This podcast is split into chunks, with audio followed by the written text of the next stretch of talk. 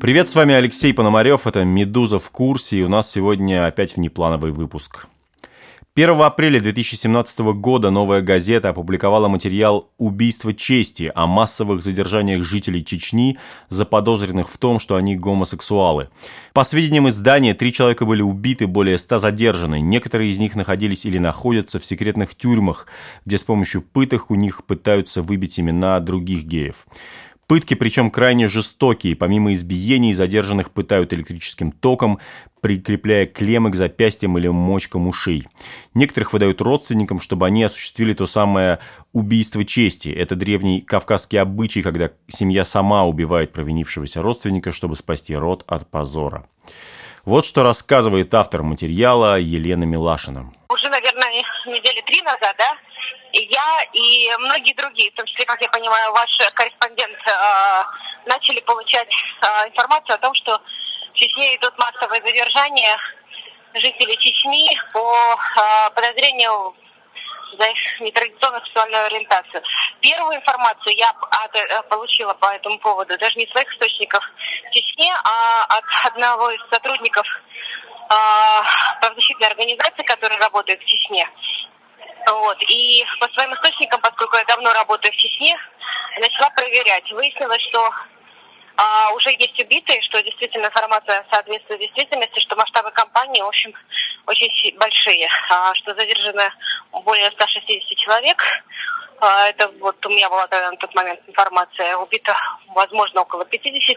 Трех из них мы сразу буквально смогли подтвердить по э, беспрецедентному количеству перекрестных источников, независимых совершенно. Да? Мы за два дня до публикации, организовавшись вместе с российской ЛГБТ-сетью, запустили горячую линию. Она была опубликована в соцсетях, в том числе и на моем аккаунте.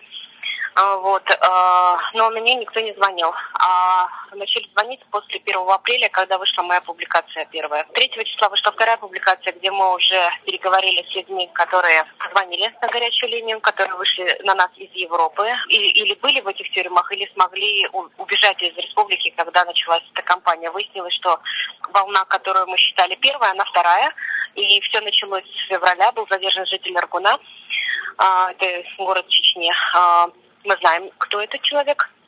Вот, он был задержан по подозрению наркотиков, точно так же посажен в секретные тюрьмы, которых в Чечне множество. Они имеют давнюю историю еще со времен э, войны в Чечне. Они были созданы как фильтрационные лагеря российскими военными, потом переданы э, во временные РОВД, и потом там были чеченские РОВД.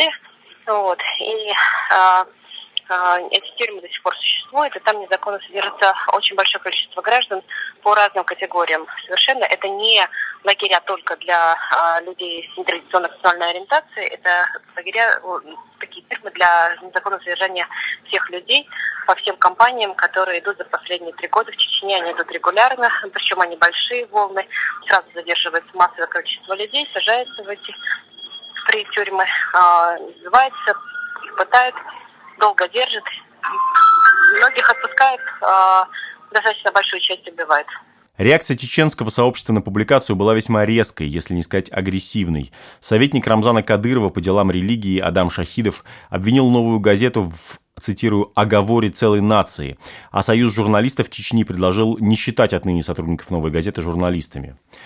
Глава Чечни Рамзан Кадыров на момент записи подкаста не комментировал историю с геями и новой газетой. Но его пресс-секретарь Альви Каримов вскоре после публикации назвал статью новой ложью, а по поводу преследований геев заявил следующее, цитирую, «Нельзя задерживать и притеснять того, кого попросту нет в республике». И добавил, если бы в Чечне были такие люди, у правоохранительных органов не было бы никаких забот с ними, поскольку сами родственники отправили бы их по адресу, откуда не возвращаются. Эта реакция, кстати, характерная для всех официальных лиц в Чечне. Никто из них не отрицал похищения или пытки, все просто отрицали существование геев как таковых. Однако именно после публикации в «Новые» люди из Чечни и те, кто уже смог выехать оттуда, стали обращаться на горячую линию, организованную правозащитной организацией «Российская ЛГБТ-сеть», чтобы рассказать о своей ситуации или о том, что им пришлось увидеть. После этого стал понятен беспрецедентный масштаб этой чистки, устроенной чеченскими силовиками. Стало ясно, что речь идет о сотнях задержанных. Анонимные монологи некоторых из тех, кто побывал в руках силовиков и смог вырваться, также появились в «Новой газете». Рассказывает журналист издания Елена Костюченко. Нужно сказать, что правоохранительные органы на геев в Чечне охотили всегда. Но это никогда не была массовая кампания. Это всегда были инициативы э, отдельных сотрудников, э, которые таким образом зарабатывали деньги, да, то есть они отлавливали гея, ставили его, избивали его и ставили его на счетчик. А если он отказывался платить, э, то тогда они уже выдавали его родственникам и позорили его перед соседями, например. Это иногда оканчивалось убийствами чести, но то, что началось зимой этого года, это совершенно беспрецедентная катастрофа. На данный момент мы знаем, что было две волны преследований — Первая началась из-за того, что был пойман человек, э, который употреблял психотропные таблетки. Правоохранительные органы, сотрудники полиции Чеченской Республики начали копаться в его телефоне и выяснили, что он гей. Они нашли какие-то личные фото, нашли хорнет. После этого они э, стали отслеживать его контакты, задерживать тех людей, пытать их и Таким образом, очень много людей было задержано. По нашей информации, к концу февраля очень многие из людей были уже отпущены, пока не началась вторая волна. Началась она после того, как э, в начале марта Николай Алексеев, это проект Гей Раша, подал э, заявки на проведение гей-парада в четырех кавказских городах э, Нальчик, Черкесск, Ставрополь и Майкоп. Источники новые говорят о том, что Силовикам была дана команда на профилактическую зачистку. И, собственно, людей, которых уже отпустили, забирали второй раз и искали новых. У нас сейчас довольно много свидетельств, но очень сложно сказать, о каком количестве задержанных идет речь, потому что люди, которые обращаются в ЛГБТ-сети, они не контактируют, как правило, друг с другом, и когда они дают показания, что где-то там в какой-то камере, где они сидели, было 25 человек, то непонятно, может быть, все они сидели в одной камере. То есть сейчас по ощущениям ЛГБТ-сети, по информации моей коллеги Лены Милашной, речь идет о 150-200 задержанных. Сейчас из Чеченской Республики в города Центральной России с помощью горячей линии ЛГБТ-сети выехали 25 человек, и еще 30 э, планируют выехать. Риторику упомянутой Костюченко кампании против геев, которая развернулась на Северном Кавказе весной 2017 года, можно оценить хотя бы вот по этому фрагменту анти-ЛГБТ-митинга в Нальчике. Вот я хочу, не я хочу, а мы хотим обратиться вот к лидерам этой организации, которые захотели, не только захотели, а подумали вообще провести это в кавычках шествие на нашей земле, на, в Нальчике, вообще на Кавказе в целом. Э, мы понимаем все, что это провокация. Они хотят привлечь себе внимание. Но это внимание будет иметь обратный эффект. Их никто не гоняет, их никто ничего не говорит. Э, но не надо эту грязь в массу выводить на Кавказе. Любое проявление этого слова, даже не хочу произносить, но придется гомосексуализма, и все, что в этом роде, будет жестоко наказываться. Говорите о каком-то толерантном отношении 13 апреля история получила новый разворот. Стало известно, что два дня спустя, после первой публикации в «Новой газете», в главной мечети Грозного, сердце Чечни, собрались, по данным местных СМИ, до 15 тысяч верующих. На собрании богословов и лидеров общественного мнения Чечни была принята резолюция, которую в редакции «Новой газеты» оценили как прямую угрозу. В ней говорилось следующее. Ввиду того, что нанесено оскорбление вековым устоям чеченского общества и достоинству мужчин-чеченцев, а также нашей вере, мы обещаем, что возмездие настигнет истинных подстрекателей, где бы и кем бы они ни были, без срока давности. Дай Всевышний нам покоя и мира. После этого автор материала в «Новой газете» Елена Милашина из соображений безопасности на некоторое время решила уехать из Москвы. А вот что рассказала нам по поводу заявления чеченского духовенства официальный представитель «Новой» Надежда Прусенкова. Что касается угроз, то официальная позиция редакции состоит в том, что мы относимся к ним крайне серьезно, потому что э, мы все понимаем, что источник этих угроз крайне серьезен. Тем более, когда к насилию и к возмездию а, призывают духовные лидеры, да, когда это говорит персонально муфти, то последствия могут быть самыми буквальными. И основная цель, с которой мы опубликовали наше заявление, это вывести эту ситуацию из, скажем так, поля персонального насилия в какое-то общественное поле дискуссии. И, судя по событиям последних дней, очень хочется надеяться, что нам это удалось. Мы дозвонились Сида Альви Каримова, пресс-секретаря Кадырова, но он отказался комментировать это заявление, сославшись на то, что приняли его религиозные деятели. Мне не интересно, что вы говорите. Вы что, меня убедить хотите? Вы задали вопрос, я вам ответил. Вы не знаете, что такое ислам?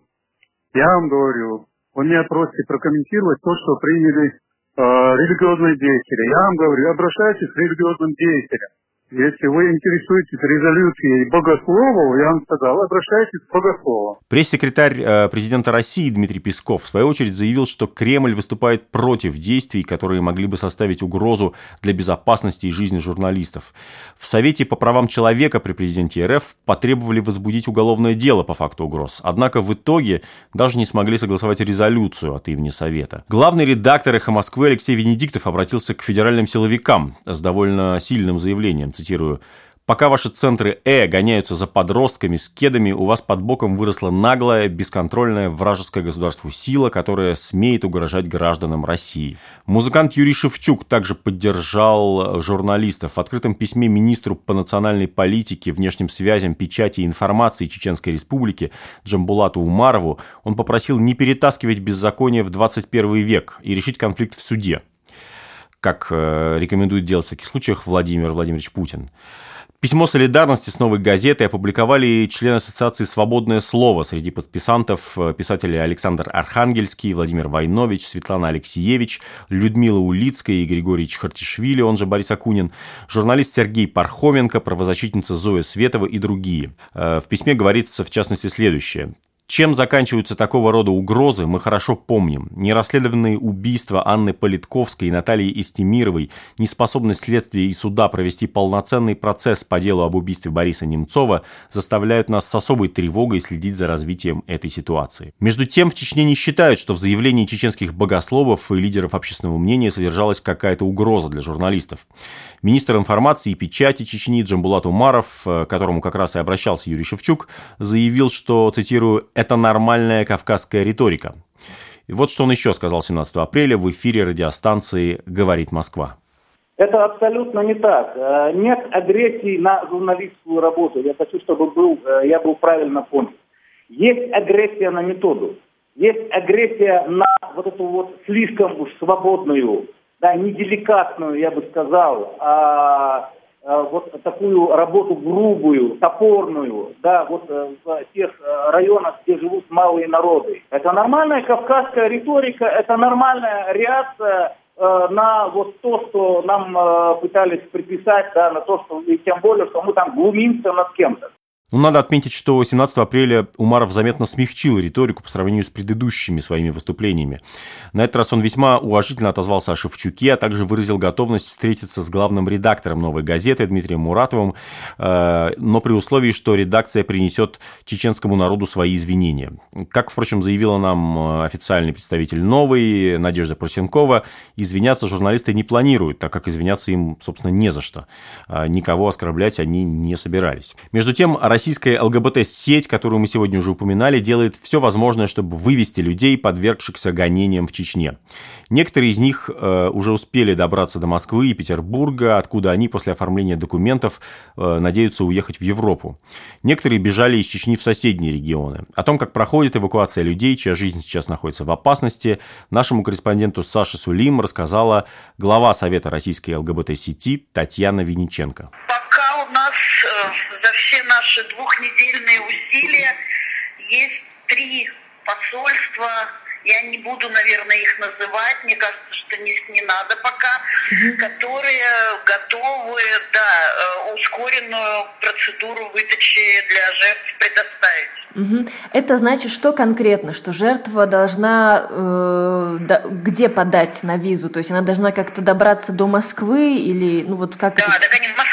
Они все в Москве. Ну, ну не все, Ну, угу. во всяком случае, путь их лежит через Москву. Угу. Часть людей в Петербурге. Угу несколько людей отсиживаются там, Ставрополь, Краснодар, Нальчик, Махачкала, Ростов-на-Дону. Угу. В общем, они выехали из республики и угу. ждут, вот, э, ну, собственно, когда им можно будет приехать, податься, быстро получить как можно быстрее визу угу. и, и welcome, смысле, в ту страну, которая их примет. Угу. Поэтому, если паспорта сделаны, так э, никаких проблем. Те, у кого паспортов нет, естественно, нужно же сначала эту проблему порешать. Угу. И мы решаем. 17 апреля Генпрокуратура объявила о проведении доследственной проверки по ситуации в Чечне.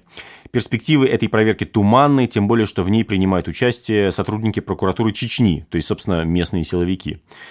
Вообще, как подчеркивают э, в редакции «Новой газеты», история про преследование гомосексуалов в Чечне – это не история про права ЛГБТ как таковые, а история про соблюдение базовых прав человека.